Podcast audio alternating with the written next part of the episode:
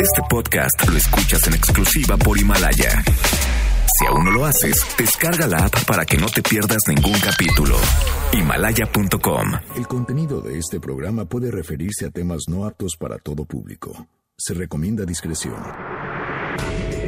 MBS Radio presenta Dispara Margot Dispara con Sergio Zurita, Fausto Ponce, Claudia Silva y Chaco Sao. En el entretenimiento. Estamos contigo. Al llegar a la recámara, supo que era una bala. Trató de permanecer un rato en el arma, pero fue expulsada de aquella morada al grito de... Dispara, Margot, dispara. Dispara Margot, dispara a través de MBS Radio. Lo hacemos completamente en vivo hoy, lunes, Lunes 23 de 23, gracias. Hoy lunes 23 de diciembre del año 2019. Estamos haciendo Dispara Margot, dispara el día de hoy. Puro tornillo. Eh, ah, no, pues ese es más acá. ok. o, algo, o algo así. Puro tornillo entre ellos Fausto Ponce. ¿Cómo están? Buenos días. El tornillo sí funciona, ya lo ha comprobado. Hay una prueba viviente llamada Gabrielito. Oh, yeah. Ah, y un beso, bebé. Así es. ¿Cómo estás, mi Fausto? ¿Todo bien, bien? todo bien, fíjense. ¿Eres Muy feliz con- sin engañar? Sí, sin engañarles, soy feliz. Sí. Sí. Ay, se despertó antes de que me viniera para acá, ya no, lo, ya no me podía salir de mi casa. Ya, ya te dan ganas de quedarte Sí, jugando. porque además se despierta con sonrisota. Así Ah, de, ¿sí? ah, ¿qué pasó? ¿A dónde me van a llevar? ¿Qué hubo? ¿Y hoy qué aventura ¿Ah, sí? vamos a tener? ¿En serio? Sí, te lo prometo. O sea, sí, de pronto puede hacer, se empieza a despertar y, es, "Ah", y cuando abre los ojos bien, te voltea a ver y se ríe. Ay, qué chido. y es así, de, Sí. bueno, ya, y se empieza a parar y ya, se quiere salir, bajar de la cama, caminar. Pues que ya, ya camina, ya, ya creo que Ya ya, está- quiere quiere correr. hacer carrera y todo. Sí. ¿no? Ah, qué muchacho. Damas y caballeros, también me acompaña completamente en vivo, insisto. El mexicano Checo Sound. ¿Qué tal? ¿Cómo están? Muy buenos días. Checo Sound que se conmemora, festeja y recuerda el día de hoy. Hoy es el día de celebrar las raíces. Ajá. Es el día de las prisas con las compras. Ajá. que mañana todo el mundo. Y es día de limitarse con la tarjeta. No se aloquen. Ajá. Relájense un chorro. De limitarse con Sí, la sí, sí, de ponerse a lo mejor un, un- O sea, si usted tiene, ¿qué te gusta? Cinco mil pesos, a lo mejor que se gaste tres para que le queden dos mil pesos. Por decirle alguna conversión, con dos mil pesos, pues no le alcanza uno, pues como ni para el mes. No, hombre. Aunque hay gente que sí tira la lana, El otro día me llegó el estado de cuenta y sí fue así de... "Oh, oh". de plano. ¿Ah, sí? Sí, digo, mm, no horriblísimo, pero sí fue así de... O sea, y digamos que yo tenía calculado un 25% menos mínimo. Y fue así de... Fuck. Pero como que... Pero, pero como- son como pequeñas cositas. Sea, por supuesto está ahí el viaje que hice, ahora... Pero de repente... Es como de tarugada en tarugada, de repente... ¡ah! Pero en fin, es el día de las prisas, eh, de, de las De- compras. Con las compras y de limitarse con la tarjeta de crédito. Eh, Pero ¿cuál era el otro que dijiste? Ah, día de las raíces. Ah, Día de las Raíces. Eso me recuerda a una gran, un gran epígrafe que usa Valeria Luiselli en su nuevo libro. Que por cierto es considerado uno de los mejores libros del año según GQ. O sea, no, no cualquier, no cualquier tarugada. Eh, déjame ver cómo se llama el libro. En español tiene un título completamente distinto. Aquí se llama Los niños, eh, el archivo de los niños perdidos, pero Lost Children Archive. Pero en español tiene un título completamente Sí, ahorita lo distinto. buscamos, espérame. De Valeria Luiselli, este, orgullosamente mexicana. Desierto sonoro. Sí, Ah, Desierto sí, Sonoro, claro. sí. Y en cambio en inglés, Lost Children Archive. Pero tiene un epígrafe, es decir, una frase de otro autor, que dice, ir a buscar las, ir a buscar las raíces es lo mismo que andarse por las ramas. Órale. Es, es- es verdaderamente lapidario eso. Es buenísimo. Yo me llamo Sergio Zurita, estamos haciendo Dispara Margot Dispara a través de BBC Radio. Claudia Silva se fue de vacaciones. Hoy vendrá Vale Villa al ratito. Pueden ver, pueden vernos, estamos completamente en vivo en mbsnoticias.com y pon- ponen en ver transmisión en vivo y entonces ya nos ven. ¡Uy! ¡Qué emoción! Este, se estrenó en Netflix la película Los Dos Papas, que es una, película acerca de- del Papa Benedicto XVI y del Papa Francisco. La vi ayer, al ratito la comentamos. Por lo pronto es un buen pretexto para poner a Prince. La canción se llama Pope. Prince.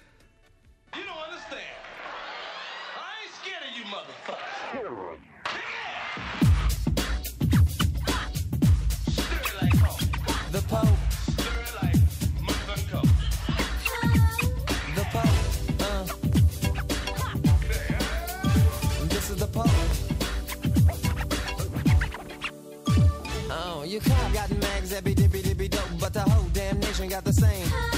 Honey, only flock to the beat that's supporting not the president with government lane. Put me on a slow moving parliamentary hacking bandwagon. You can put me little ass in the grave. Every time you want it, I'll be live, bring a date. I mean, computer when it's over, press save. So you can be the president.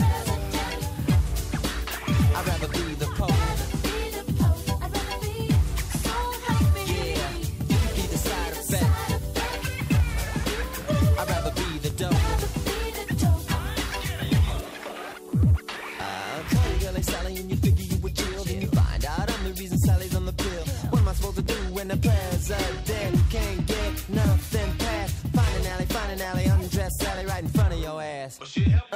Say you can be the president. I'd rather be the Pope.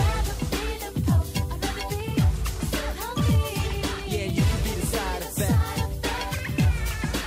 I'd rather be the dope. The Pope.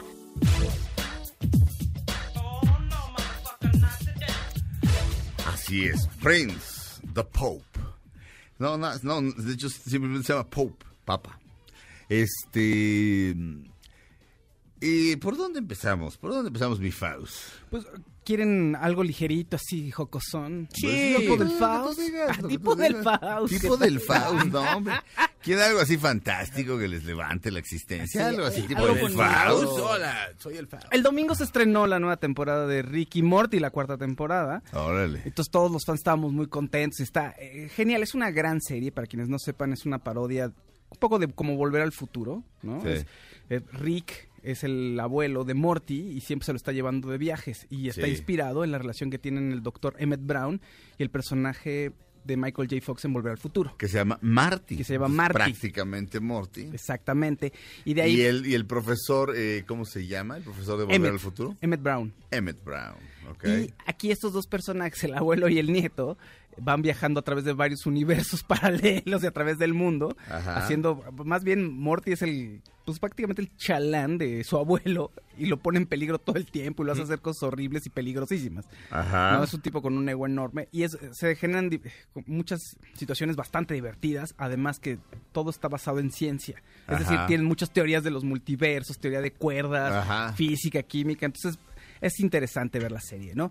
Entonces se estrena esta cuarta temporada ayer domingo y muchos eh, fans estamos un poquito sacados de onda porque la- algunas groserías Ajá. tienen un blip. En el primer episodio no. al menos, no. Es algo muy raro, desconcertante. No sé si solamente sea en este primer episodio, no sé si Netflix tuvo una política como de, de- de censurar este, las groserías. No sé, todo el mundo está desconcertado en redes sociales. O Las, tal vez- las notas sí es de que está censurada la, la serie en español. cuando Sí, entonces es, es raro, no sé qué pasó, pero bueno, ya, ya iremos. Pues ya, ya Netflix dirá algo al respecto. La verdad es que sí pierde mucho.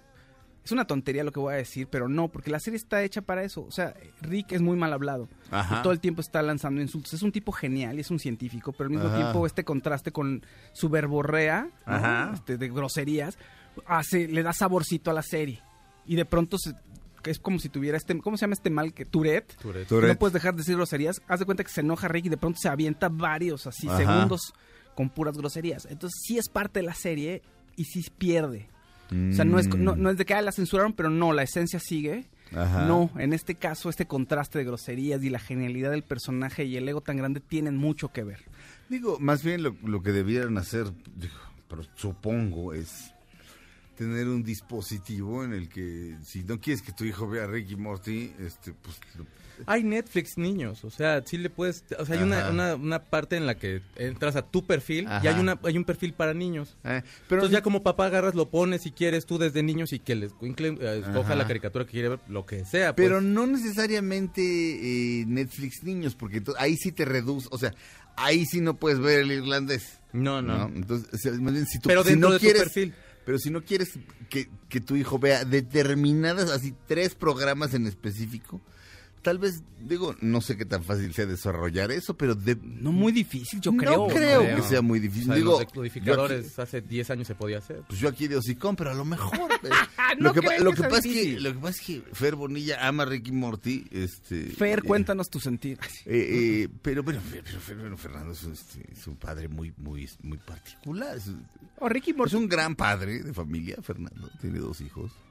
Pero este, vaya, no tiene ningún inconveniente que su hijo vea este cosas con groserías. Claro, Él Rick- no anda diciendo groserías, pero Sí, sí. Sí, ahora, enfrente de sus hijos, pero, La pero trama de Ricky Morty- no se espanta, o sea, y además, pues, se necesita ser muy ingenuo como para no saber que en la secundaria, en la, En en la la escuela dicen secundaria más. están oyendo unas salvajadas tremendas el, el niño como cualquier otro niño, bueno, la sí, trama joven. de Ricky Morty no está diseñada para niños. O sea, sí tiene muchas ah, cosas de adultos y eh, no es que no la pueda entender un adolescente. Un adolescente seguro ya puede entenderla perfectamente, Ajá. ¿no? Pero así como para ma- o sea, niños de primaria, por ejemplo, ya pues, ni la van a disfrutar. Pro- probablemente se les haga muy pero agresiva. ni las vean. No, No creo que la vean. Por ¿eh? cierto, ayer entré, ah, antes de mandar a corte que ya nos surge, este, entré a mm, las tendencias en Twitter y una de ellas era Morty, pero simplemente Morty. Qué chistoso, ¿no? O sea, Morty es que eh, es muy buena serie. Obviamente pero ¿por qué decir nada más Morty y no Ricky Morty en, en las tendencias? Ah, Debe ser alguna referencia a alguno de los capítulos. No sé Ya. qué está haciendo referencia, pero ay, el primer episodio empieza con Morty y es muy divertido. Ya sé que maten a su abuelo en la primera. O sea, y habla sobre muertes y sobre el destino y diferentes vidas. y Es una locura, pues. Es una cosa muy rara. Nada más un- así un segundo. ¿Por qué son malos los intercambios en las escuelas, en las oficinas, en donde sea? ¿Por qué un niño aquí en la Ciudad de México pidió una taza de Ricky Morty y le regalaron una taza de Ricky Martin, güey? ¡Ah, sí es cierto! Here it is, dude. O sea, sí, no le entren a los intercambios, siempre regalan cosas horrendas, por favor, Sopas. huyan, No, pobrecitos. eso de los intercambios es de una mente malévola. Y ahora el niño, bueno, pues ahora viviré la vida loca. Vamos a un corte. Regresamos a Dispara, Margot Dispara. Estamos viendo The Power of Love, que era eh, la canción tema de Volver al Futuro. Son Huey Lewis y And the News. Regresamos.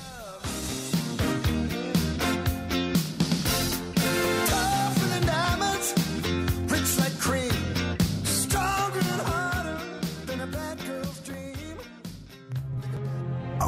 than cambies de estación. Después de unos mensajes, regresará Margot. Este podcast lo escuchas en exclusiva por Himalaya. Todo lo que sube, baja. Y todo lo que se va, tal vez regrese. Lo que seguro es que ya volvió Margot. Estas son las balas de Margot. Salma Hayek llegó a los 13 millones de seguidores en Instagram y para celebrarlo subió una imagen de ella rodeada de angelitos.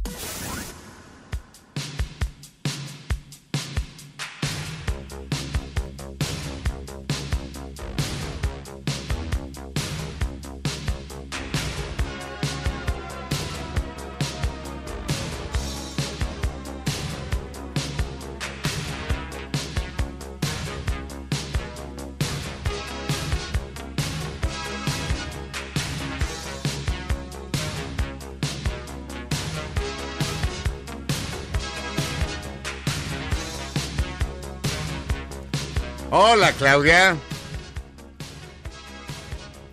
Claudia. Claudia. Ay, Claudia. Se va a perder el, el nuevo sencillo de Eddie Murphy.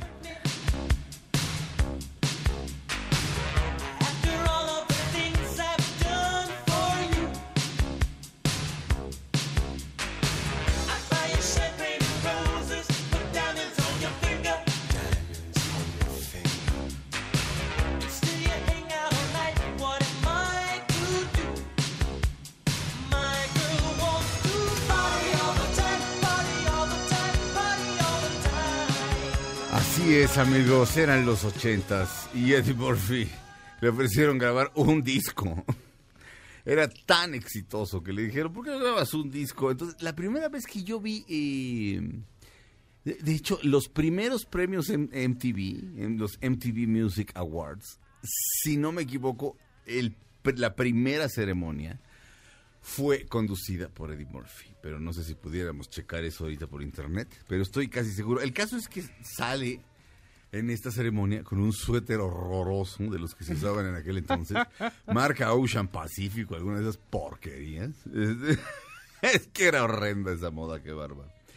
Este, y, y nosotros que usábamos eso, quiero decir nosotros los adolescentes de esa época, Sí. veíamos la moda de los 70 y decíamos, güey, qué ridículo. Y resulta que es, resulta ser que es la moda más cool de la de- del, del siglo, probablemente del siglo XX, o una de las. Pero, pero el asunto es que recuerdo a Eddie Murphy diciendo, ah, pues mira, cuando MTV me invitó a, conducir este, una ceremonia de premios, los mandé a volar.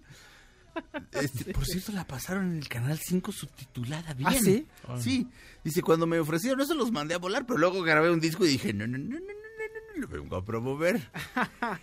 Eddie Murphy probablemente sea la estrella más exitosa de la historia de Saturday Night Live. Eddie Murphy cambió la narrativa. Eddie Murphy era, ya había habido este por lo menos un actor negro en el elenco de Saturday Night Live. Pero, pero con Eddie Murphy, de hecho, hacían algo que ya no hacen. Dejaban los aplausos del público ahí en vivo, como eran. Entonces le iban aplaudiendo y de repente decían Eddie Murphy y el aplauso subía de 6 a 11 cuando el límite eran 10.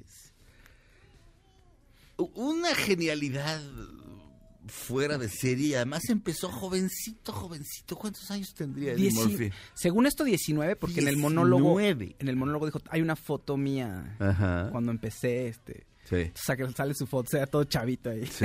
bueno, todo chavito igual, ¿eh? Porque Sí. no se ve muy viejo. O sea, se conserva muy bien. Se conserva- no, no, sí, está muy bien. Se, se- se ha cuidado mucho. pero mm, se peleó a muerte con, con, Lord Michaels, si no me, si no me equivoco. En, cuando Saturday Night Live cumplió, no recuerdo si 40, 50 años, era una fecha como muy especial. No más no fue. La última vez que se celebraron un aniversario importante de Saturday Night Live, ahí estaba.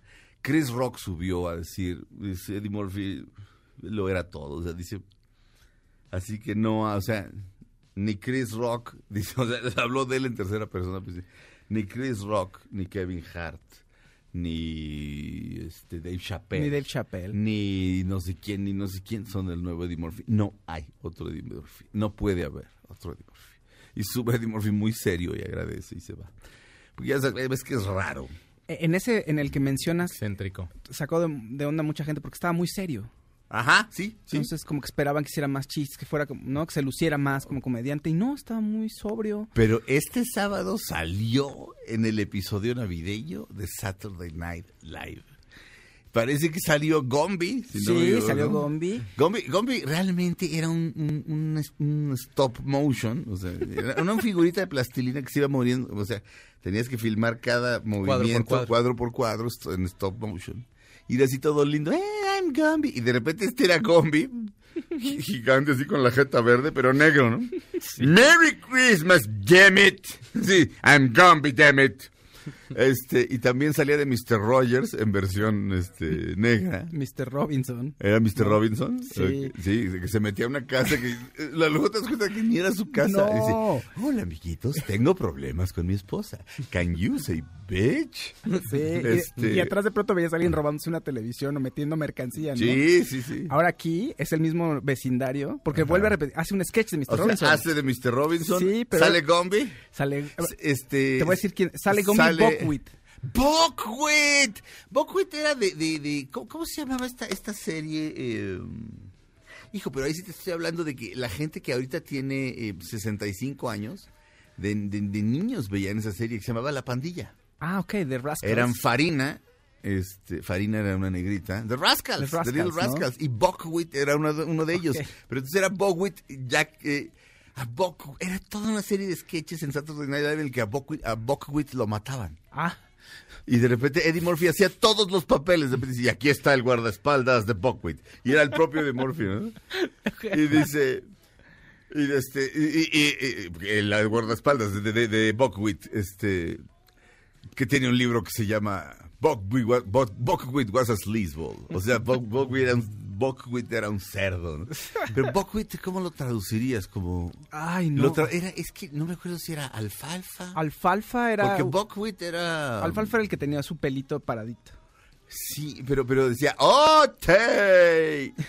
Y luego había otro en el que salía imitando a James Brown que se llamaba The Hot Tub. Y salía así, pues, tal cual un jacuzzi, un hot tub, un, un hot tub es esencialmente un jacuzzi. Y salía, ¡Ah! ¡Get in the hot tub! ¡Ah! ¡Get in the hot tub! O sea, no era, no era nada. No era nada. Y al final se quitaba una bata de seda y se metía a la... Y bueno, era de buen cuerpo, entonces me lo chuleaban. Un día, y, mm, ¿cómo se llama? Nick Nolte y él hicieron 48 horas. Y esa gran película, 48 Hours, en la que sale cantando Roxanne con sus audífonos. Ah. ¿Te acuerdas? Sí, sí. Y nada más la oyes a él, no oyes a... dices, "Roxanne".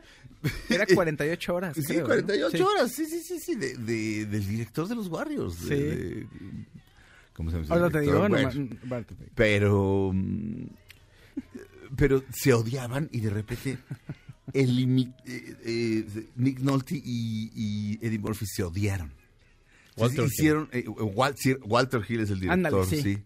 Se odiaron y este y un día no llegó Nick Nolte a, co- a- a- a conducir Saturday Night Live, estaba invitado. Y entonces sale Eddie Murphy, entonces dice, pues sí iba a conducir Nick Nolte, pero pues es un mamila, entonces, welcome to the Eddie Murphy Show, así de plano, ya llegó su padre. y bueno, después hizo la- estas de Beverly Hills Cop, 48 horas, que es enormísima, este... Y luego ya unas jaladas. Luego ya, pero, pues, horrible. tiene varias películas que es, es enorme. Sí, claro. Este, pero no, sí, su regreso es, es un hito. Y en el monólogo de entrada eh, subió Dave Chappelle, subió Chris Rock, Tracy Morgan, estuvieron ahí con él. Y, ay, el que, el, el comediante Saturday Night Live, el que es el conductor de, de Black Jeopardy, se me olvidó su nombre, este, ¿cómo se llama? Híjole, Keenan, Kenan Thompson. Thompson también. Keenan Thompson, Keenan Thompson es el, es el, es el, el, el, el integrante del elenco de Saturday Night Live que más tiempo ha durado en la historia del, del- del programa.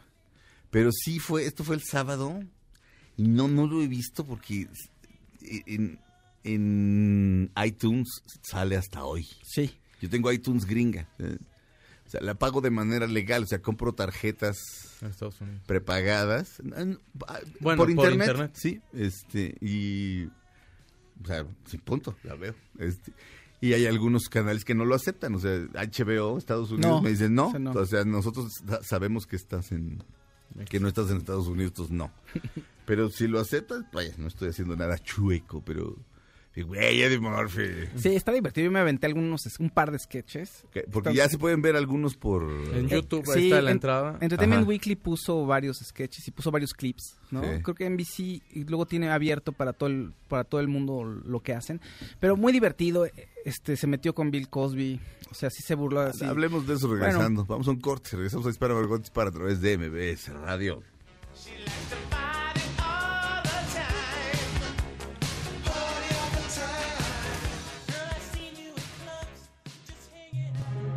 Aunque pase el tren, no te cambies de estación. Después de unos mensajes, regresará Margot. Este podcast lo escuchas en exclusiva por Himalaya. Dispara Margot, dispara les desea feliz Navidad. Who's got a beard that's long and white? Santa's got a beard that's long and white. Who comes round on special night? Santa comes round on special night. Special night, beard that's white. Must be Santa,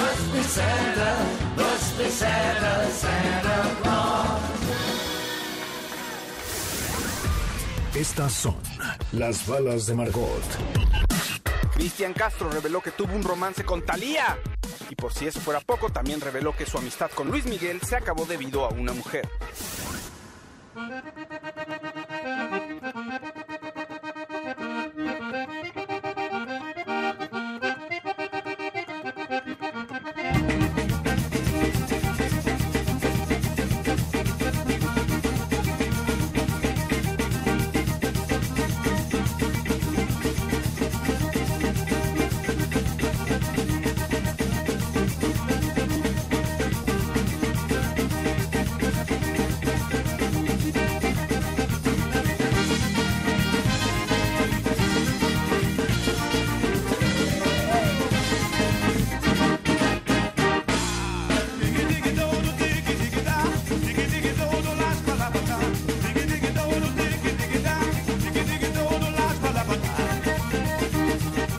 Para la patada. Él es el gran Buckwheat Zydeco. Uno de los reyes del Zydeco. Son músicas. hombre. Uno pensaba. Yo de veras pensaba, decía, después del rock, pues qué. Francamente, ¿qué le puede a uno emocionar más? Nada. Y de pronto, el Zydeco. ¡Qué bárbaro! Qué cosa más feliz, qué maravilla. Sí, súper festivo. Cuando, viva- cuando me vaya a vivir a Nueva Orleans, ya verán, un día no me van a ver ni el polvo. Y todo, todo eso. Pero este, estábamos hablando de, de, de Eddie Murphy, me gustaría retomarlo un poquito. ¿Cuántos minutos tengo, señora productora? Ok, este, porque Eddie Murphy hizo un chiste respecto a respecto a Bill Cosby. Sí. Este, ¿quieres que lo diga yo o lo dices tú, Luis No, Faust? tú porque estás más fami- familiarizado con los dos personajes. Ok, este dice Murphy regresó a conducir el programa de sketch Saturday Night Live este fin de semana. Eh, y participó ahí por primera vez en 35 años, Dios mío, yo tengo 48 en la mano. Este, y le dio un golpe a Cosby en el monólogo de apertura, diciendo, si ustedes me hubieran dicho que 30 años, que hace, hace 30 años, que yo iba a ser este papá aburrido que, que se- que se queda en casa y que Bill Cosby iba a estar en la cárcel, ni siquiera yo hubiera apostado por eso.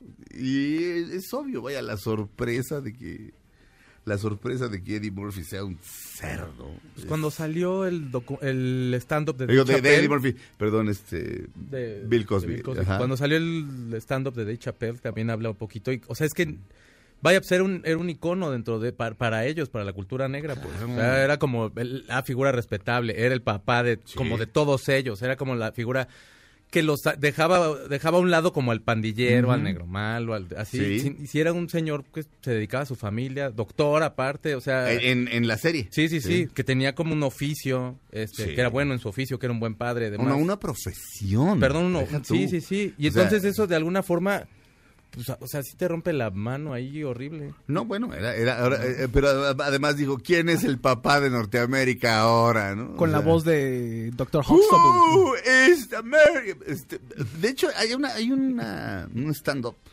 un especial de stand-up de Eddie Murphy, es que espero que siga en, en Netflix, que es Raw. Yo me acuerdo que hace unos meses lo vi. Bueno, yo, yo lo he visto muchísimas veces, incluso lo tengo, pero un día descubrí que estaba en Netflix y a ver si podemos averiguar, o si alguien nos puede avisar, este, ¿cómo nos pueden avisar a través de Twitter? En arroba dispara Margot. Que nos arroben, arroba favor, dispara sí. Margot. Si sigue el stand-up de Eddie Murphy Raw. Porque hay una parte en la que en la que dice que le habla de, que le habla Bill Cosby. Eh, y pues ves cómo hablaba Bill Cosby. Y, y lo imita perfecto. Eddie Murphy dice, I wanna talk to you. Este, me dice, mi hijo quiso comprar un boleto para verte. Y les me dijo, papá, dame dinero para boleto, para ver Eddie Murphy. Así que le compro boleto. Y regresa diciendo unas groserías horribles.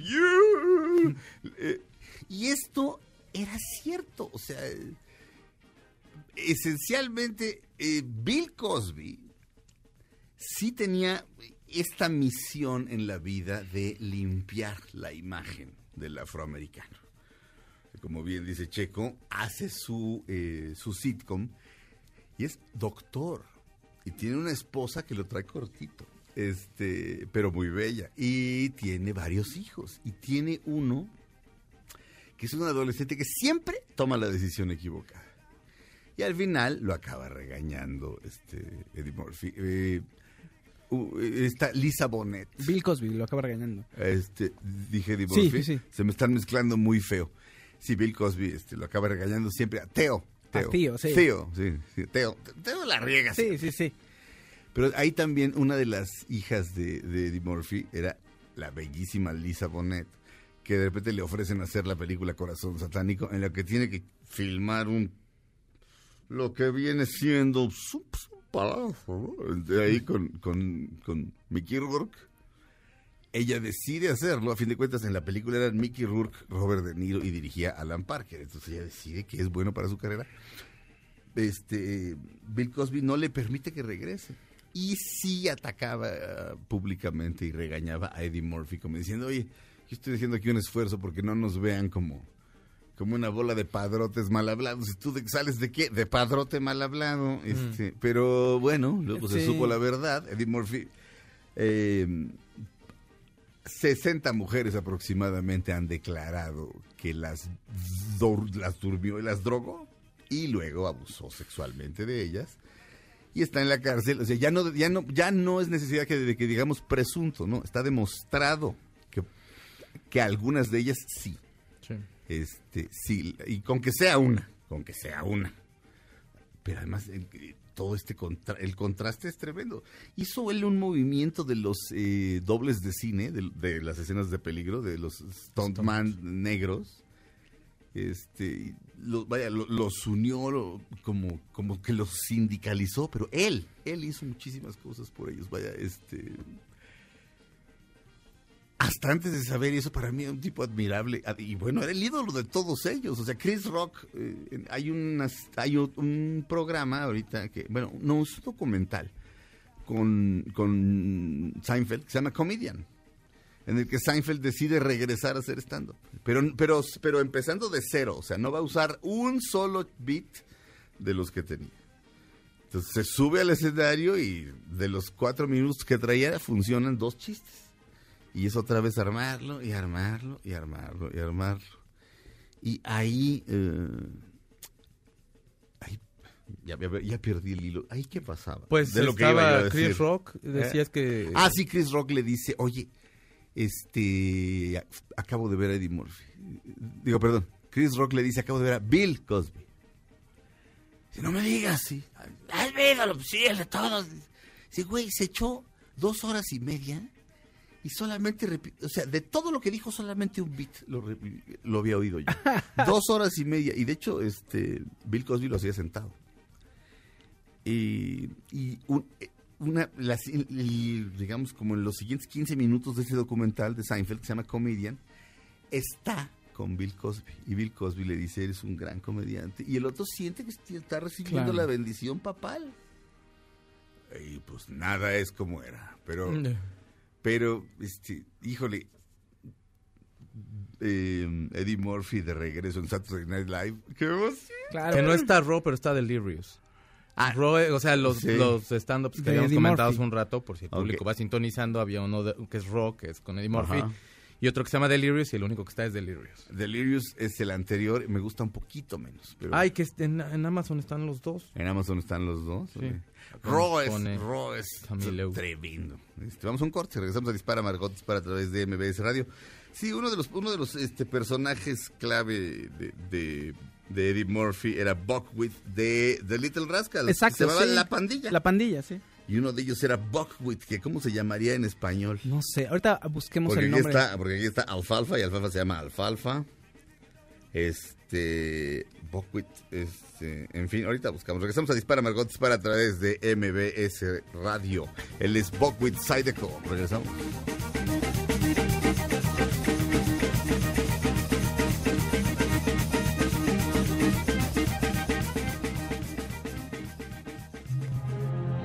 Pase el tren, no te cambies de estación. Después de unos mensajes, regresará Margot. Este podcast lo escuchas en exclusiva por Himalaya. Todo lo que sube, baja. Y todo lo que se va, tal vez regrese. Lo que seguro es que ya volvió Margot. Estamos de regreso en Dispara Margot Dispara a través de MBS Radio. Eh, damas y caballeros, Checo Sound. Oigan, yo les pedí una canción, no sean malitos. Ponga- es que ponga- fíjense que si hoy es día de limitarse con la tarjeta, pero a lo mejor no del todo. Esta canción, échale cuetes, manito.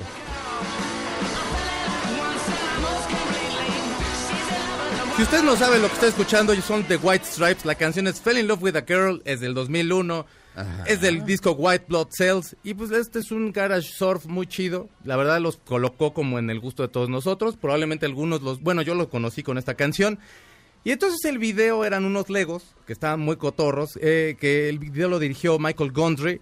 Y estaba viendo a su hijo jugar con los Legos y se le ocurrió así hacer este video. Sí. Pues resulta de tal suerte que después de 17 años y después de muchas plegarias de algunos que sí les gustan los Legos, Third Man Records acaba de lanzar el set del video con 213 piezas para que usted construya a Jack White y a Meg White En Lego. tocando en Legos, Ah. pero igual los Legos como en el video, no como en- con el muñequito que es como tipo, o sea, que, Sí. que- que tiene carita y todo más definido, sino como en el video. El costo es de 1.136 pesos, pues total, hombre, échale ganas. Y, y se va a acabar muy pronto probablemente porque nada más lo venden en la disquera de Jack White, que es Third Man Records. Y lo ves el set y te lo juro que está bien bonito. No, pues y sí. si no han visto el video, ahorita se los pongo aquí en las en nuestras redes sociales, que es arroba dispara Margot dispara y Facebook dispara, no, arroba dispara Margot dispara, arroba dispara Margot y en Facebook dispara Margot dispara. Exacto. Por, por cierto, Sí. no es este. No es, no- es- Michelle Gondry, ¿no? Sí, es, es- este- es Michelle Ah, Gondry. yo siempre Michelle. entendí Michael Country. Pero es que Checo es, lo es trata... Michelle Gondry, es, es, es este. No sé si es quebecois. No sé, ahorita buscamos, No pero sé. es que Checo lo, lo como es su Es, cuate. es el de. Somos compis, todos Es por el, eso. de, es el de Eternal Sunshine of the Spotless, Spotless Mind. Y también. ah, Es un gran director de videoclips. Ese, Sí, cómo ese no. video es espectacular y de hecho yo creo que es de los de los mejores videos de los 2000 Probablemente. Pero bueno, pues es, francés. Qué grande eres, Michelle Gondry. Gondry. Pues entonces ya cómprese usted su set de- para que recree Fell in Love with a Girl, que es muy bonita canción, y Jack White, que es muy precioso muchacho. Y si tiene Legos en casa, no camine descalzo. no sabe usted lo que es pisar un Lego. Esos y las series de Navidad que tenían los piquitos, esos dos sí es como la- el peor castigo así. ahí sí es donde es el karma, algo me está, algo me quiere decir. Ya nadie tiene de esas, ¿no? Ya no venden de De entrada. esas ya no, Yo no. creo que nadie debe de conservar una. Y si sí, mándenos una foto porque son buenas. Sí, Esas, bueno. esas series. ¿Te acu- Es que... Sí, pues, se calentaban. Sí, con esas crecimos. Y siempre un foquito se quedaba en el piso y ¡ay! ¿No? Sí. Sí, oye, horrible. No, pero no, pisar un maldito Lego no tienes idea. Sí, no, no, no es de Dios eso. Hay, hay, un, hay un parque de diversiones que es Legoland, ¿verdad? Sí. Ahí sale Legolas, el del Señor de los Anillos, que Exacto. da la bienvenida. Y a Gimli lo, lo tiene chambeando ahí en cosas horribles. Sí. Recoge la basura. Sí. Oye, no, Súper creo, que, creo que ya crecí, porque ahorita dijiste lo de los, lo de, lo de estos. Ya no te dio ganas. Jack- los, los White Stripes en Lego, y no, no, no enloquecí. ¿Por qué? Pues no Lo sé. puedes tener en los tu amo, casa. los amo, pero no. Horas de diversión. Demostrarle a, a- a mi sobrina qué es lo que está muy padre tener. O sea, ¿Qué? mi Has perrita. cambiado tú, ya. Un ya no poco. el mismo que en el rock, el bro. Mm, Sí. Más o menos. Has cambiado, la verdad sí has cambiado. Antes amabas el rock. Y ahora no. Éramos No. amigos del rock. Ok. Fausto, pues. ok, un, eh, una nueva noti- una buena noticia, perdón, para los videojugadores, mi Search. Ajá. Si ya estás en tu casa y eres un videojugador, pero videojugador en serio, man.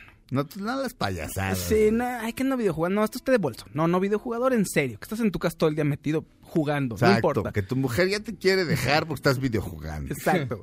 Y o participas en algún torneo, bueno, pues ya una marca de eh, tenis y de ropa deportiva lanzó unas zapatillas especiales para videojugadores activos. Nótese que tienen No que ser activos. O sea, no pasivos. No pasivos. no solo pasivos, activos. activos. Entonces, pues son una especie como de entremezcla de tenis y calcetines.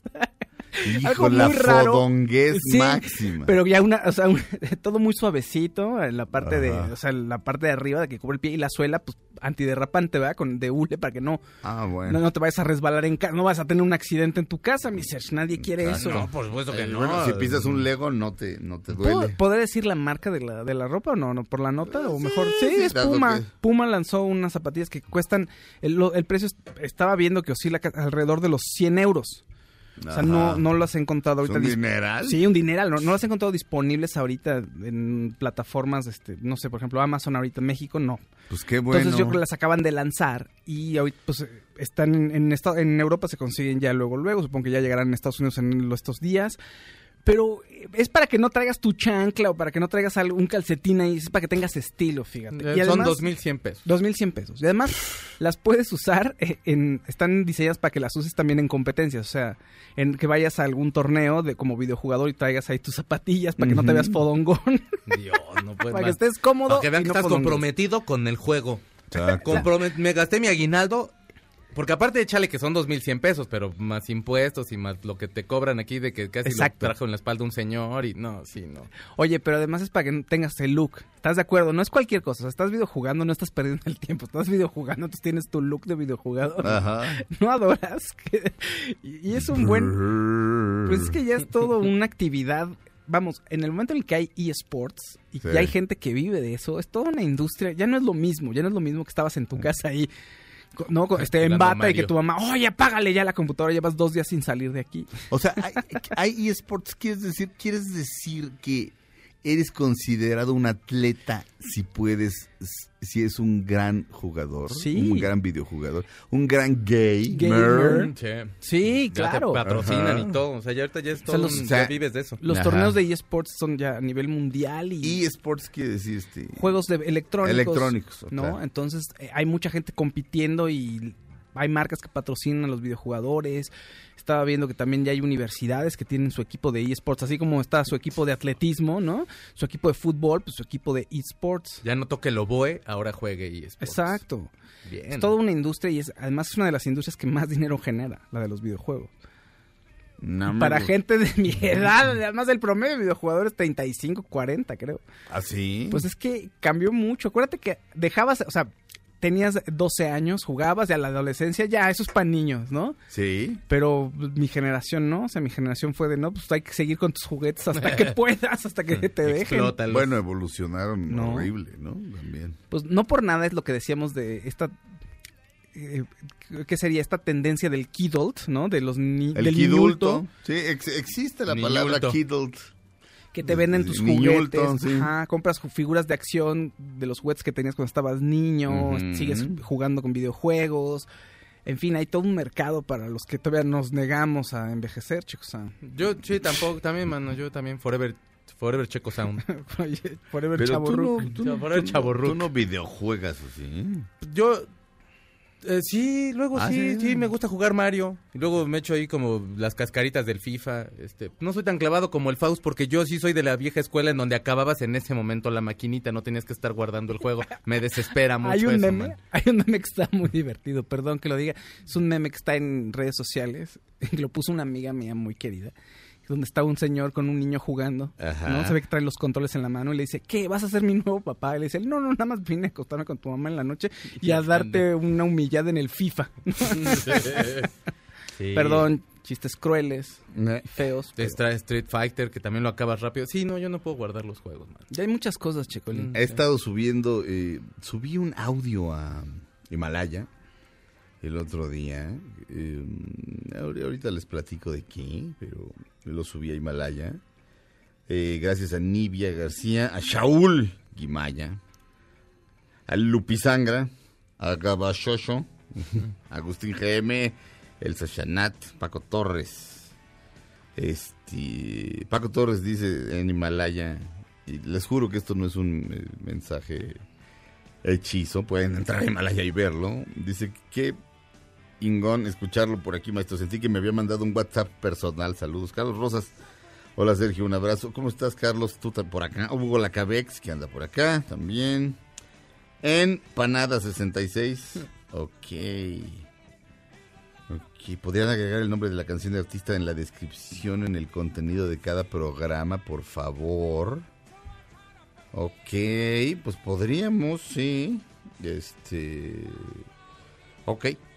Bien, eh, si no saben entrar a. mm, Si no, si no saben entrar a Himalaya, entran a himalaya.com, este, se registran a través de Facebook o con su correo electrónico y se van al podcast de Dispara Margot Dispara y van a ver un botón rojo con una cruz blanca y ahí dice comunidad y ahí le pican. Hay otro botón rojo que es rojo y no tiene nada. Si le pican ahí, este... Se les caen los pantalones. Exactamente. Ah, exacto, se les caen los pantalones.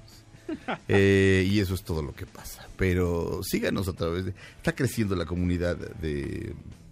Nuestra comunidad. Ah, por cierto, este, en la reunión de, de la comunidad margotera, que fue el sábado que fui. Ah, saludos a todos, saludos, Saludos, a Maggie, Sí, Mando, yo a no todos. fui. Sí, no, finísimas O sea, personas. de verdad, este, ¿eh? Gracias. Pero me, me, me, me comentaban este en un 100% que les funciona la, la aplicación.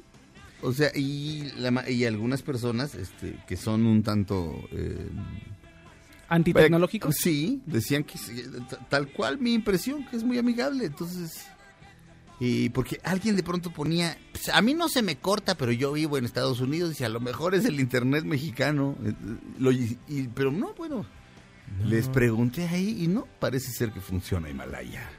Ahí, nos, ahí pueden oír todos nuestros, nuestros podcasts exclusivamente. Vamos a un corte, regresamos a Dispara Margot Dispara a su segunda hora después de este corte comercial. No le cambien, Dispara Margot Dispara dura una hora más aquí en MBS Radio. Él es Neil Young y Crazy Horse, Rocking in the Free World.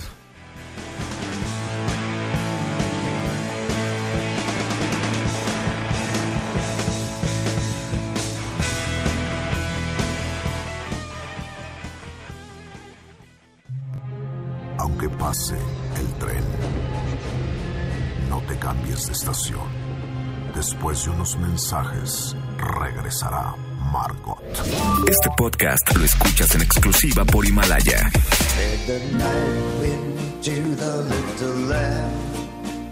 Dispara Margot, dispara les desea feliz Navidad. Do you see what I see? Way up in the sky, little lamb. Do you see what I see? Estamos de regreso en Dispara Margot Dispara. En su segunda hora de transmisiones estamos transmitiendo completamente en vivo a través de MBS Radio.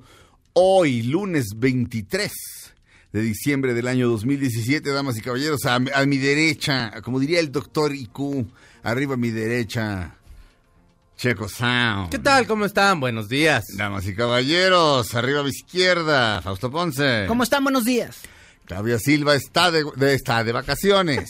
Este, oye, pasó algo. Yo me llamo Sergio Zurita. Bienvenidos a la segunda hora de Dispara Margot Dispara del día de hoy, lunes 23 de diciembre. Estamos, estamos completamente en vivo. Pueden corroborarlo. Pueden entrar a mbsnoticias.com y ahí dice transmisión en vivo, ver transmisión en vivo. Ahí le dan clic. ¡fup!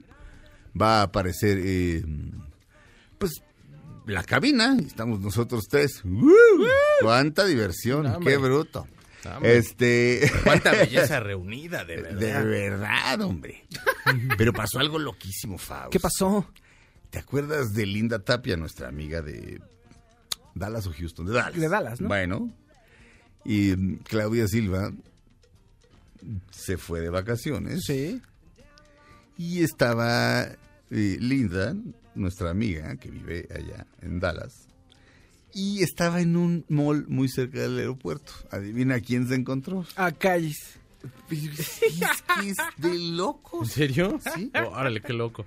Es de locos. Pero luego me acordé que Fausto y yo fuimos a ver a los Rolling Stones a Dallas. Y por eso conocimos a, a Linda y a Aldo, su esposo, y a otras finísimas personas. Este. Pero te acuerdas que nos fuimos, que nos buscamos un gran lugar, así como que buscamos en estas, en estas guías como TripAdvisor, así, el mejor lugar para Sí. cenar en Dallas. Sí, sí. Llegamos y de repente ya habíamos quedado de vernos con Linda, si no Sí. me equivoco, y nos la encontramos en el restaurante con una amiga suya, sí. ¿te acuerdas? Sí, claro. Porque- Claro, claro, porque claro. La amiga era súper fan de los Stones y este y era así de, no, a mí me dijeron que van a cenar aquí. ¿Te acuerdas? Sí, claro, claro, claro. y- y- o sea, Pero, y. Houston no es chiquitos, digo, Dallas no es chiquitos, se los juro. o sea, Bueno, eh, en San Antonio cuando fuimos, no en el mall, no- o sea, encontramos gente que le gustaba el programa y nos tomó fotos. Bueno, eso no es raro, pero sí a, a la gente con la que quedamos claro, de bueno, vernos claro, claro, claro. para ir al concierto, sí es de locos. Y lo de ayer, o sea, Claudia nada más estaba esperando el siguiente vuelo, ¿me entiendes? O sea, o sea seguramente le dijeron, tiene usted tres horas, pero pues, sálgase, aquí hay un mall padrísimo aquí junto al aeropuerto. Y ¡paf! O sea, ¿cuáles las posibilidades son? Casi cero, diría yo. Como ¿no? diría un amigo del doctor Sumaya, que en paz descanse. El doctor Sumaya, el amigo, no sé. Ah, sí. Pero como de- ese amigo después decía, ¿qué hilos nos mueven? Sí. No, Qué raro, claro. es muy impresionante. Es muy, son, esas cosas son, son muy impresionantes. Ay, calles. Mucha luz. Pues sí, fuerza. Mucha pus, calles. Eh, hoy es cumpleaños de Eddie Vedder. Ya los saludé a ambos, ¿verdad? Sí, señor. Sí. Sí. Hoy es cumpleaños de Eddie Vedder y en su homenaje vamos a poner, y así hom- homenajeamos a los dos, Chris Cornell y Eddie Vedder hicieron un grupo efímero que se llamaba Temple of the Dog, o sea, el templo del perro. E hicieron una gran canción que se llama Hunger Strike, huelga de hambre. Así que aquí están el vivito y coleando Eddie Vedder, que es su cumpleaños, y que ha sido un muchacho de cero drogas y cero excesos. Sí, ¿verdad? Sí, Sí, es cierto. sí. Siempre ha sido muy fresa. Pues Pedrón sí era. ¿Sí? ¿De beber? Ah, claro, en el unplug. En el no decide- code, en el- bueno, en ese y en el no code sí. se ve hinchado, hinchado, ¿Ah, sí? hinchado. Y cada que se sube a tocar, sube su vinito y se acaba la botella. La O sea, no es que ahorita Vaya. ya es muchísimo más relajado, pero Ajá. sí tuvo sus momentos acá Sí tuvo su de época. intensidad. Y bueno, don Chris Cornell, pues, ¿qué les podemos decir? Ya se fue Desde al los cielo. 12 años probó las drogas, mi Chris Cornell, y luego ya se calmó. Se fue al cielo del. Ay, Chris. Aquí están los dos, Chris Cornell, que en paz descanse, y Eddie, no Murphy, sino Vedder, Eddie Vedder, que es su cumpleaños, Eddie Vedder, por supuesto, el cantante de Pearl Jam. Aquí están los dos, la canción se llama Hunger Strike, el grupo se llama Temple of the Dog. Era aquí.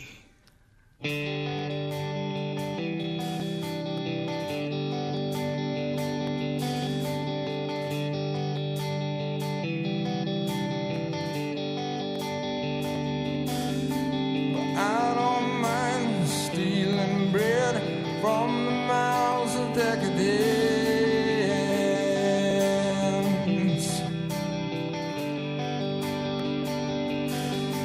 But I can't feed all the powerless when my cup's already overfilled.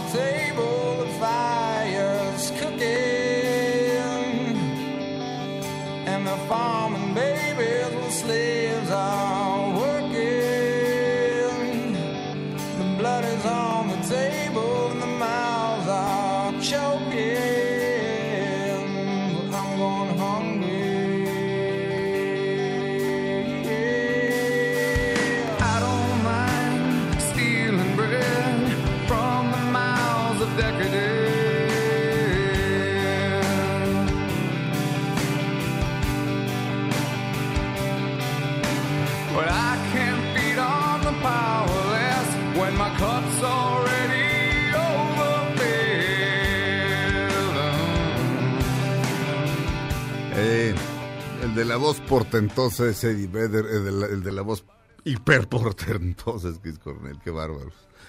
Este, recuerdo el- la, la entrega de premios de, de MTV que condujo Dana Carvey, ¿se acuerdan? Que salía de, ¿cómo se llama su personaje en Wayne's World? Garth. De Garth, Salía sí. de Garth en algún momento y salía con una cabezota que era Wayne. Y le dice, wow, Wayne, tienes una cabeza muy grandota. dice, sí, eso fue lo que dijo ella. ajá". Este, y se conectaban con, con YouTube, que se echaban una rola de, de- de la gira Su TV. En quién sabe dónde. Creo que era Even Better Than The Real Thing y ellos estaban en Australia. No sé si o por ahí. Pues así, no estaban la ahí, La gira. no estaban donde era la presentación, pero en esa presentación salió salió Pearl Jam cantando Jeremy y era así de... Wow. Díganme, ¿me estoy volviendo viejo o la música se ha puesto fea? O sea, la, No. mu- o sea, la música que está en, en- en- la música que está en el mainstream, la música Creo que está que- como en el como en el camino grande, como diría Br- Bruce Springsteen. Creo que- The Big Road. Creo que hay una tendencia desde hace varios años en, con una música como no tanta energía, no tan pasional como la música de los 90, o sea, como ese rock así que te hacía como vibrar y brincar. Creo que, creo que está en una como en un sentido, en un mood o en un ten- en el tenor de ah, todo cool, todo buena ondita, pero no la siento desgarradora, no Yo- la siento muy arriesgada. No quiere decir que esté mal para mí, sino simplemente es otra pues otro- otra sensibilidad. Yo lo que creo es que era más introspectiva la música en los noventas. O sea, de alguna forma conectabas con el sentimiento de la persona que estaba cantando. Así Nirvana a lo mejor no le entendías, pero sabías que tenías que estar enojado. O sea, ¿sabes? De veras. O sea, y eso era algo muy especial. Y ahorita como que yo siento que todo mundo está... O sea, como que los chavitos están viviendo otra, otra, otra experiencia, pues. Sí. O sea, en nosotros era como ese, esa necesidad de estar como, o sea, sentir eso, Eso, sentirte como- molesto. Y ahorita es como algo más eh, algo más ligero o a lo mejor como que siento que las personas que están haciendo rock ahorita traen como otro otro trip ahí este de o se quieren ver como más tranquilones o es como otro tipo de letras ya nadie está enojado caray Sí, es como como enójense a alguien y haga canciones no manches Como, bueno, pues estoy así, ¿cómo estás? Pues bien, así. Ah, pues mira qué bonito riff, ay, mira qué padre, así cantamos. Mm. Pero no hay este sentimiento como de me voy a la tristeza profunda, o me voy al enojo o no, a la alegría. Creo que no hay estos estos Sí. picos de emoción. Y creo que la música de ahora no es que sea tan plana, sino simplemente es otra sensibilidad de, de por encima todos estamos contentos. Como Foster the People, la canción de Pump Up Kicks. Es padre, Es padrísima y es alegre, pero por dentro te está diciendo... O sea, te está hablando de un escenario horripilante, ¿no? De un- una persona que le dispara niño a unos es como- niños. Ajá. Ajá. Y no tienes, pero no sientes este des- no sientes algo desgarrador. no, como- porque la canción es cool, o sea, la escuchas y te, la escuchas, si no sabes nada, así Sí. es como, ah, pues qué padre, ¿no? Sí está como súper cool, te imaginas la playa, no Sí. sé. Ya, o sea, lo que está padre es como el trasfondo de la letra, pero realmente yo creo que ahorita el rock dejó de llamar la atención porque a lo mejor no evolucionó como en otra cosa. O sea, de todos modos, hay bandas como Greta Van Fleet, y- o sea, hay bandas que están haciendo garage que Sí, están pero- padres y están interesantes, pero sigue siendo como muy, a lo mejor de lo mismo y, y está padre, digo, al final ahora sí que hay para todos, pero creo que sí hay como un factor en el cual ya la música para los chavitos ya cambió mucho. Hay un... Vaya, el rock se ha declarado muerto varias veces. Se le ha declarado muerto varias veces. Este... Y de pronto, ¡bum! De pronto, en los noventas, de pronto estaba Dangerous de Michael Jackson hasta arriba de las listas de popularidad. Y de repente, ¡pum! Nevermind. De unos güeyes llamados Nirvana. ¿no? De- los sacan del primer lugar de las listas de popularidad. Este... No sé, estoy, espero, espero la próxima revolución rockera, ¿ok? Antes de que se acabe el mendigo planeta, ¿ok? Regresamos a Dispara Margot Dispara a través de MBS Radio. Vamos a un corte.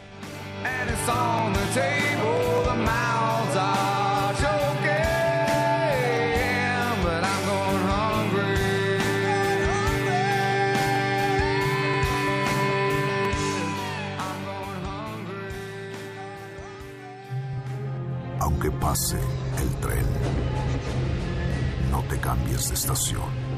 Después de unos mensajes, regresará Margot. Este podcast lo escuchas en exclusiva por Himalaya. Todo lo que sube, baja. Y todo lo que se va, tal vez regrese. Lo que seguro es que ya volvió Margot. Estas son las balas de Margot. La actriz Emilia Clarke, protagonista de Game of Thrones, anunció que no se tomará selfies con sus fans.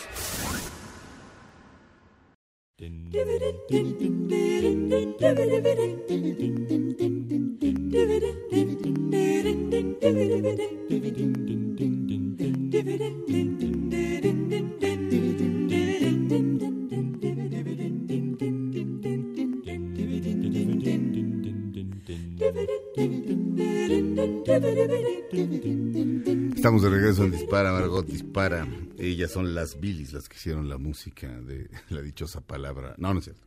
Pero se parece. Esta- no, esta canción se llama... ¿Cómo se llama? ¿Cómo se llama? Ciao, Bella, Ciao. Es una canción italiana. Este- el grupo se llama The Swingle Singers. Y la canción viene en la película Los Dos Papas de Netflix. No, ¿Alguno de ustedes ya la vio? Sí, está... Ajá. Te voy a ser sincerísimo. Sí, sí. Mi Gabriel empezó a ponerse como loco, le tuve que apagar casi a la, pasando la mitad. Ujú. La estaba disfrutando muchísimo. Sí. Y me estaba llamando mucho la atención la discrepancia dentro de la misma iglesia. Y, y me pareció muy interesante. fíjate. Yo sé que mucha gente... Esto es antipopular. Pero la verdad es que dije, wow, mira, ellos tienen estas, o sea, se increpan, se están diciendo que hay algo que está mal, Sí. cómo tiene que cambiar, ¿no? Y alguien dice, no, siempre ha sido así, no puede cambiar. Eh, me pareció, bueno, me estaba pareciendo una gran película.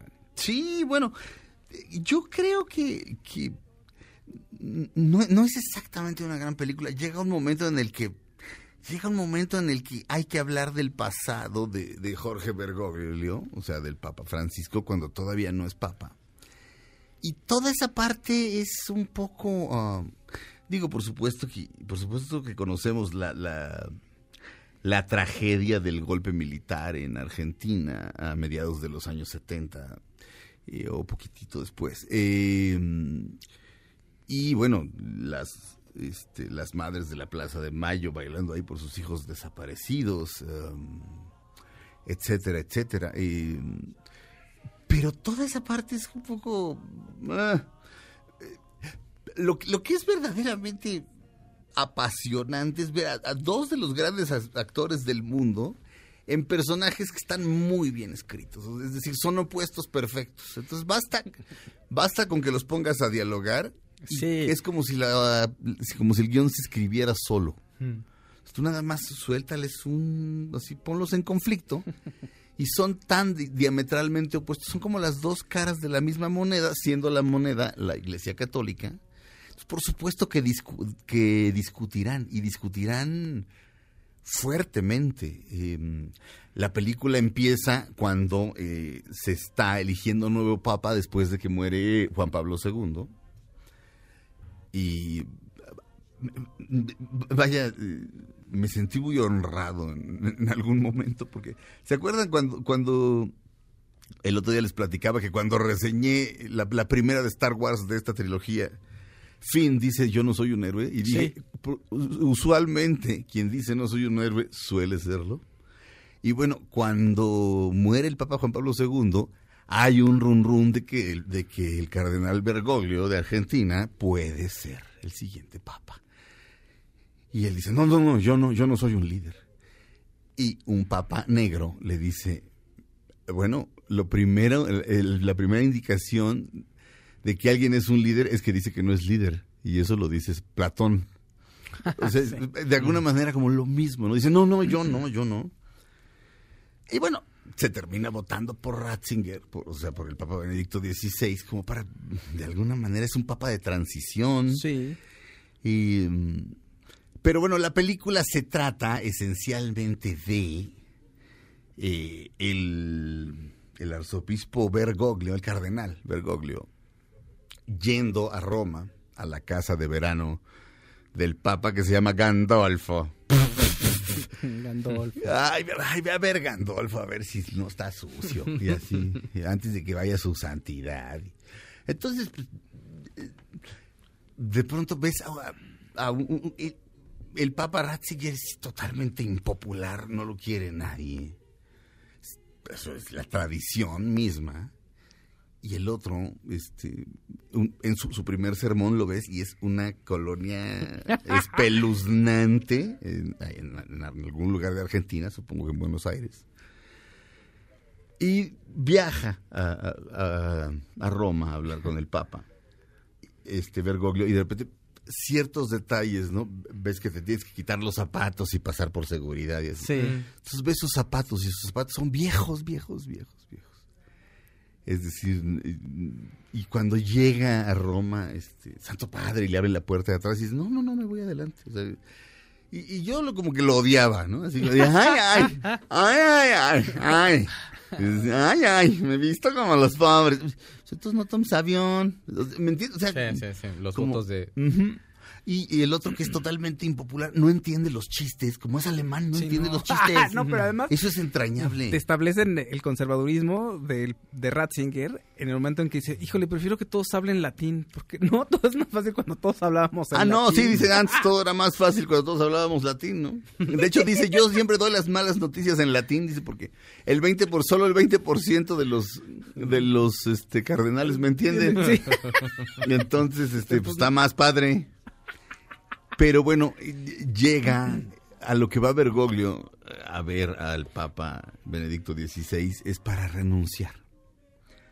Dice que siente que, o sea, para renunciar a ser cardenal y obispo, él quiere ser un simple párroco de iglesia. Es decir, como para degradarse en el sentido de los grados, Claro. que son como grados militares, también los, hay grados religiosos, o, eclesia- o como se les diga, ¿no? Eh, y, eh, sí, y el otro güey le dice, güey, no puedes hacer eso porque tú me has criticado muchísimo. No directamente, sí, pero, pero, ah, o sea, has di- me has- me- esencialmente sin decir yo, me has dicho idiota. Entonces, si tú renuncias, toda la gente va a decir que, que- que yo te hice renunciar. Entonces, no puedes renunciar. Y, y bueno, discuten respecto a un montón de cosas. Eh, eh, Bergoglio dice que la iglesia no se mueve, que sencillamente está apartada del mundo y que tendría que estar en el mundo. Y el otro dice, no es cierto. eh".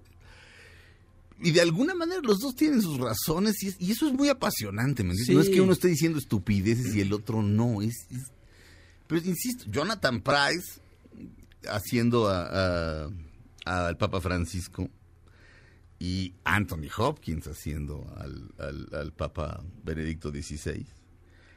Eh, Vaya, son diálogos, di- son un par de genios de la actuación. Estas discusiones son muy sabrosas, pero de pronto tienen que, tenemos que ver el gran antecedente de Bergoglio, porque ha sido muy criticado. De pronto fue papa y todo el mundo decía que había apoyado la dictadura militar, etcétera, etcétera. Entonces te cuentan la historia y realmente pues, no es que la haya apoyado, es que decide permanecer ahí para poder salvar vidas. Mm. Eh, en fin, toda esa parte siento que se cae. No, no porque la historia de, de- de la, de la dictadura militar argentina no sea apasionante. Simplemente estábamos en otra película, ¿me entiendes? Sí, sí. como de, oigan, no se vale, estábamos en una película en la que estos dos actorazos este, estaban peleándose. Se baja el ritmo. ¿no? Un sí, sí, Sí. de Sí, alguna sí baja un manera. poquito, sí, de sí. alguna manera. Pero muy recomendable. Yo no sé si a la gente que, que de plano la religión no le interesa. o- o- yo soy yo soy católico, a fin de cuentas. Como dice Bruce Springsteen, no se te quita, es un lavado de cerebro.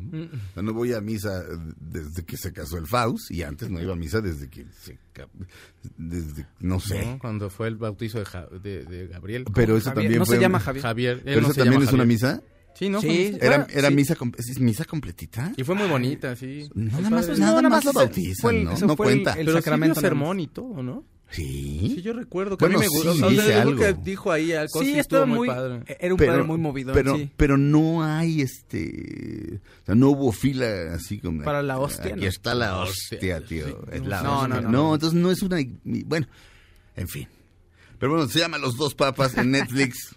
Recomendable, bastante recomendable. Vamos a un corte, regresamos a Dispara Margot Dispara a través de MBS Radio. Aquí está Vale Villa, nuestra psicoterapeuta. ed ho trovato l'invaso o partigiano portami via o Aunque pase el tren, no te cambies de estación. Después de unos mensajes, regresará Margot. Este podcast lo escuchas en exclusiva por Himalaya.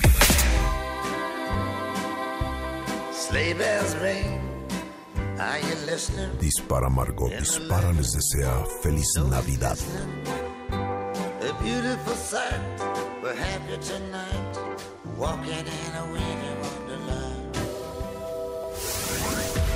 Estas son las balas de Margot. Dana Paola se convirtió en la artista femenina más vista en México del 2019 a través de YouTube. Felicidades, Dana Paola. Estamos de regreso en Dispara Margot Dispara. Está con nosotros nuestra psicoterapeuta Vale Villa. Buenos días. ¿Cómo La estás, última Vale? colaboración del año. Sí, oye. ¿eh? Muy bien. Yo pensé que no ibas a venir. No, yo te había dicho la semana pasada. Yo también pensé que no venía. que ibas- amigo, ajá. que sí venía. Bueno, Ah, es ¿que que, sí venías? bueno, más bien es que la semana pasada ya no nos dio tiempo de hacer un cierre Ajá. y hablar de algunas cosas que tienen que ver con estas últimas semanas del año, Sí. que son intensas emocionalmente. Entonces, Muy. me pareció que era importante que cerráramos. Haces muy bien. Como este, subir de peso mientras comes mucho bacalao y así. Exacto. Gastarte toda Eso es tu su- lana del año. Eso es súper intenso, ¿vale? Yo me puse a dieta, fíjense. Este, Es buena idea. Contra, ¿cómo dicen? Contra, contraintuitivamente. Contra natura, Este, vale. contra natura. No, sí, 100%. O sea, pero dije, bueno, por lo menos para para poder comer rico los días que hay que comer rico y no 20 días antes, ¿no? Bien, vale, bien, bien. Sí. Oye, este, hay un artículo tuyo en La Razón que se llama Quietud Melancólica, lo acabo de retuitear, si lo puedes retuitear, Checo. Ya está aquí también en nuestras redes sociales. Gracias. Muy bien. Este, esencialmente vamos a hablar del contenido de este artículo, Sí, más o menos. más o menos. ¿Por dónde quieres empezar? Pues mira, querría empezar por porque el final del año sí es sí marca una evaluación, me parece que en términos generales. Hay gente que prefiere hacerlo a un lado y decir, Ay, es- esto es una cuestión de calendario arbitraria, no pasa nada, o sea, simplemente amanecemos y ya es el 1 de enero de 2020 y da igual. Eh, a mí me parece que no. Y, lo, y lo oigo mucho en el consultorio. O sea, he estado oyendo, he estado teniendo eh, estas últimas sesiones del año, porque ya ahora cerré el consultorio por vacaciones. eh, angustia, Sí. angustia, tristeza, melancolía.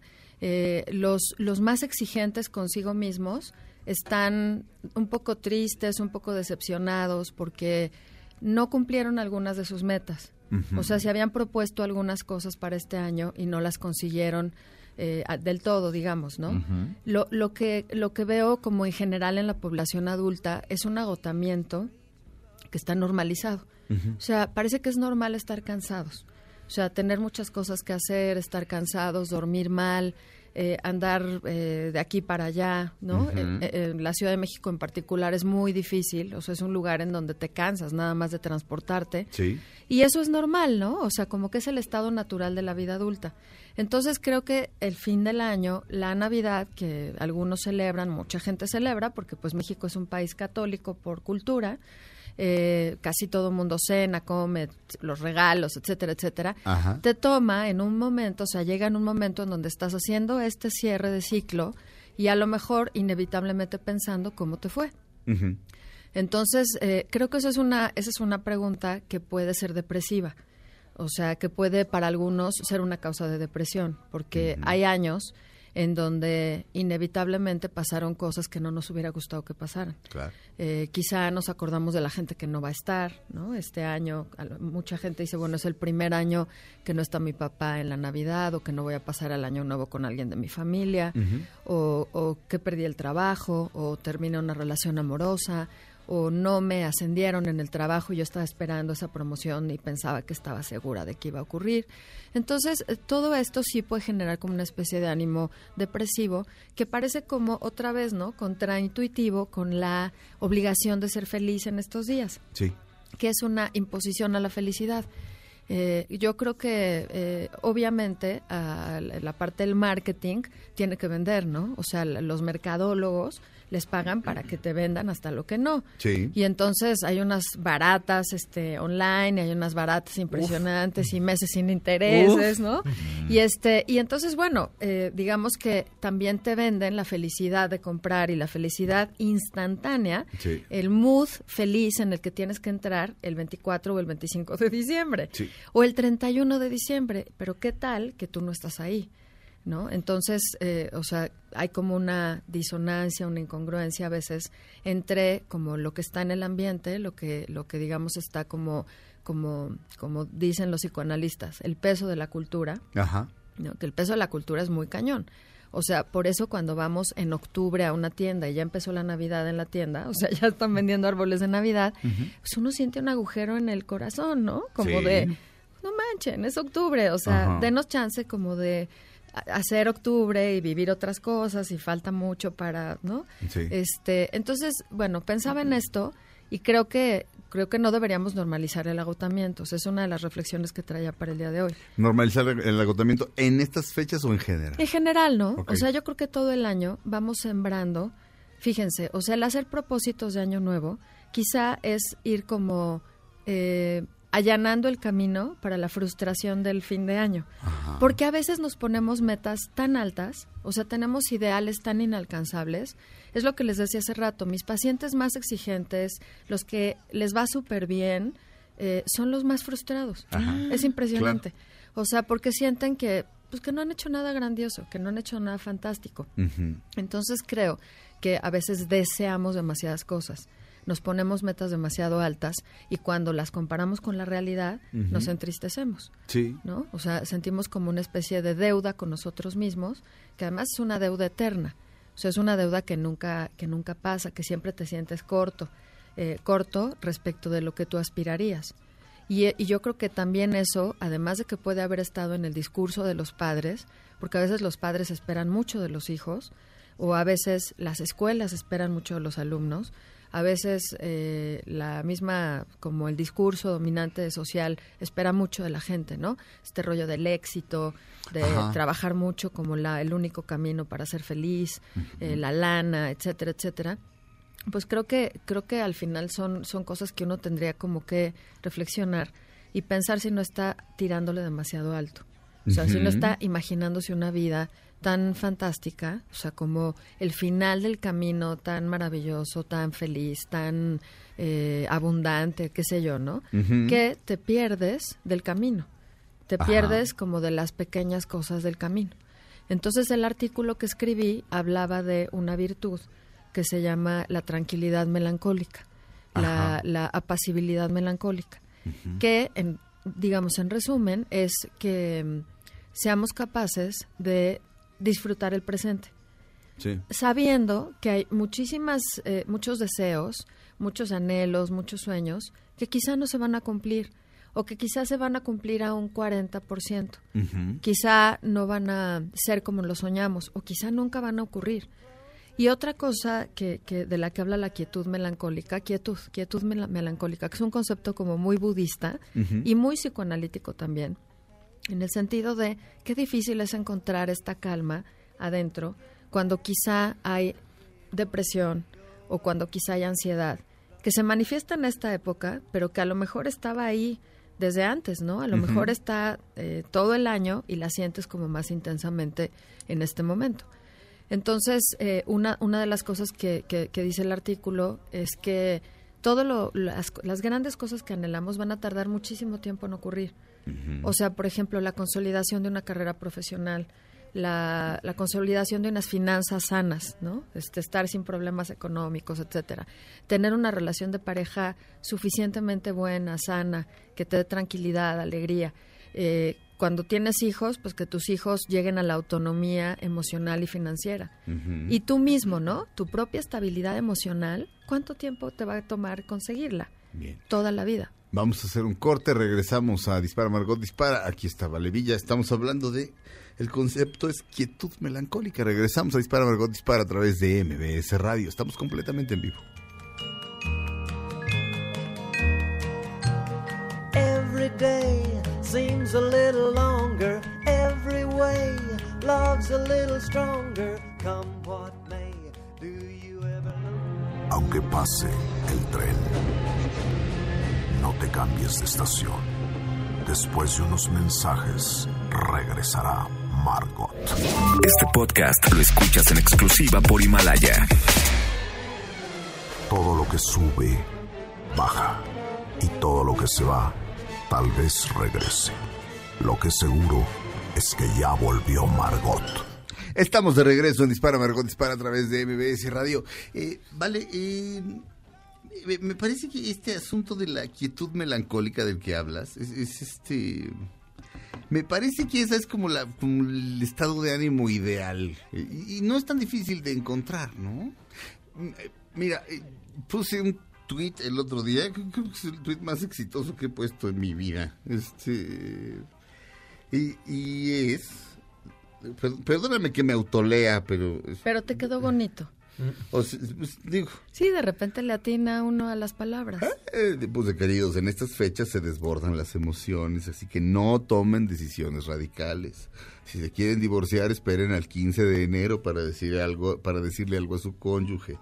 Lo mismo si quieren renunciar, volver con su ex, este, aquí ya no puse irse de casa, no lo puse, no, no cabe, etcétera.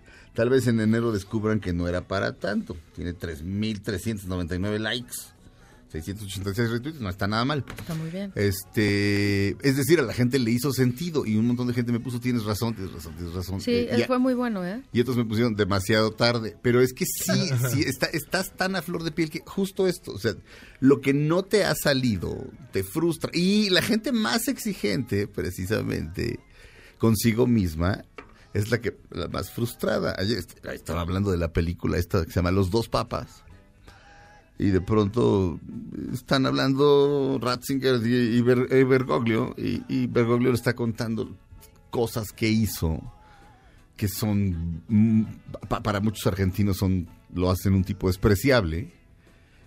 Y Ratzinger le dice no no pero con eso hiciste salvaste estas vidas y, entonces dice no fue suficiente siempre dice no fue suficiente vaya eh, eh, como lo pintan ahí y aceptémoslo porque es una ficción es- es un hombre verdaderamente es un hombre pues mm, Comprometido. comprometido con, con el bien y con el, con el bienestar de, de- de sus feligreses y así.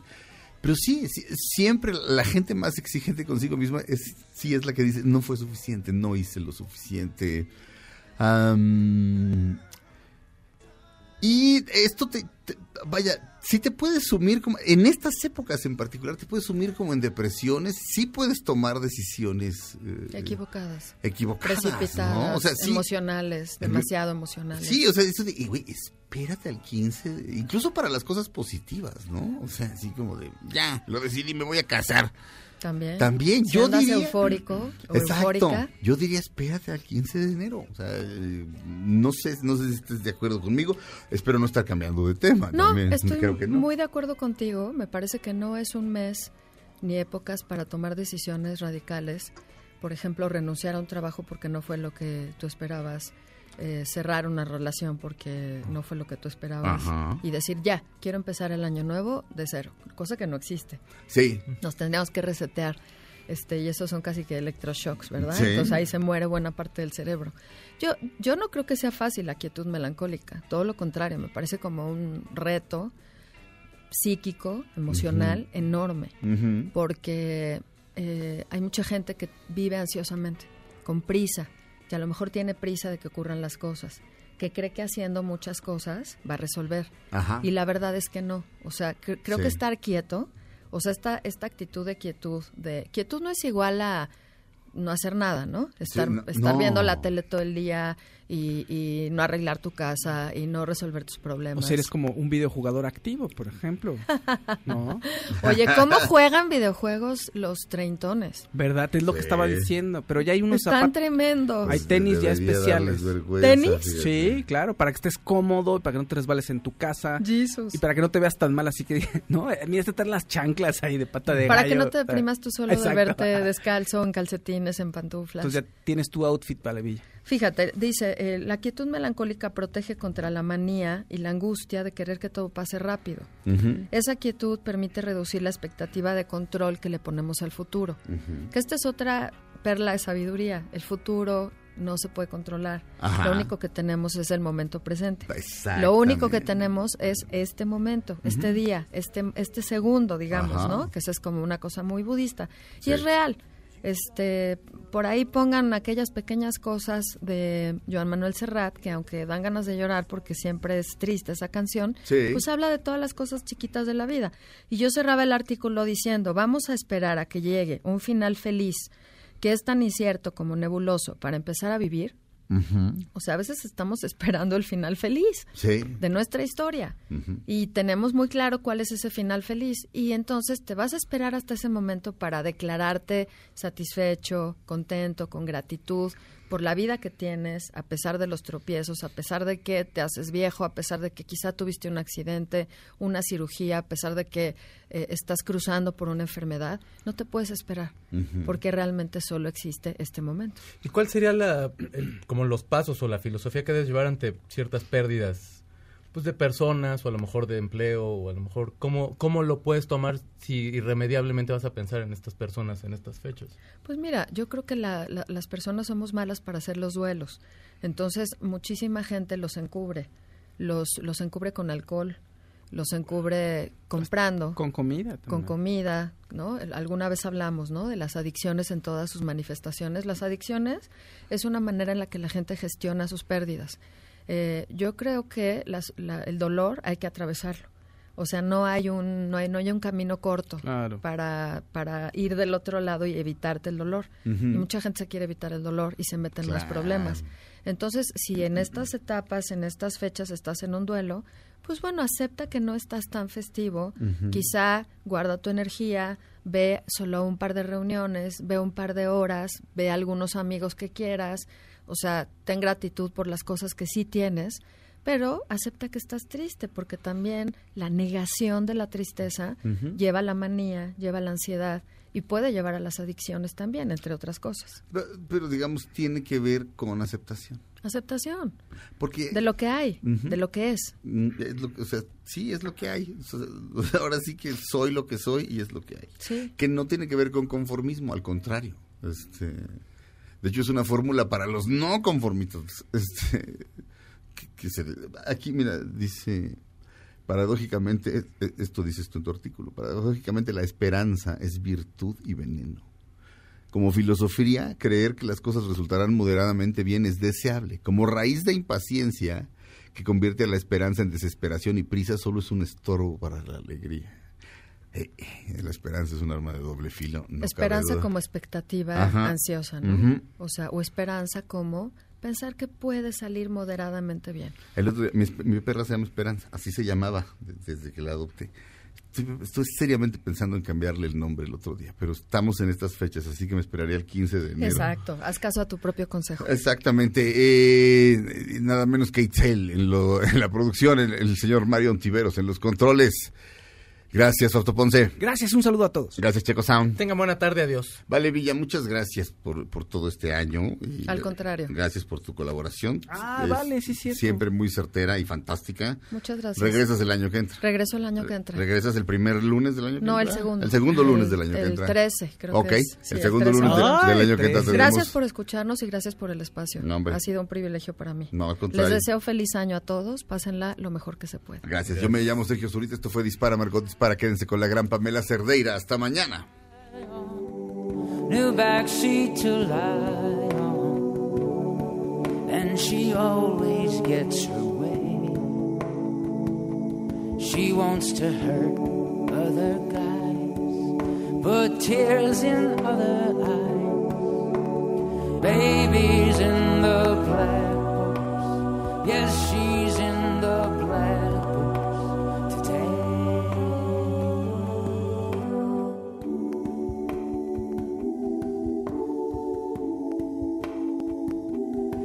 wants to hurt other guys. Ahora en un tórax vive alojada la bala que Margot disparó. Nos oímos mañana. Si un proyectil de plata no me traspasa el corazón. MBS Radio presentó Dispara Margot Dispara con Sergio Zurita, Fausto Ponce, Claudia Silva y Chaco Sao. En el entretenimiento. Estamos contigo. Este podcast lo escuchas en exclusiva por Himalaya. Si aún no lo haces, descarga la app para que no te pierdas ningún capítulo. Himalaya.com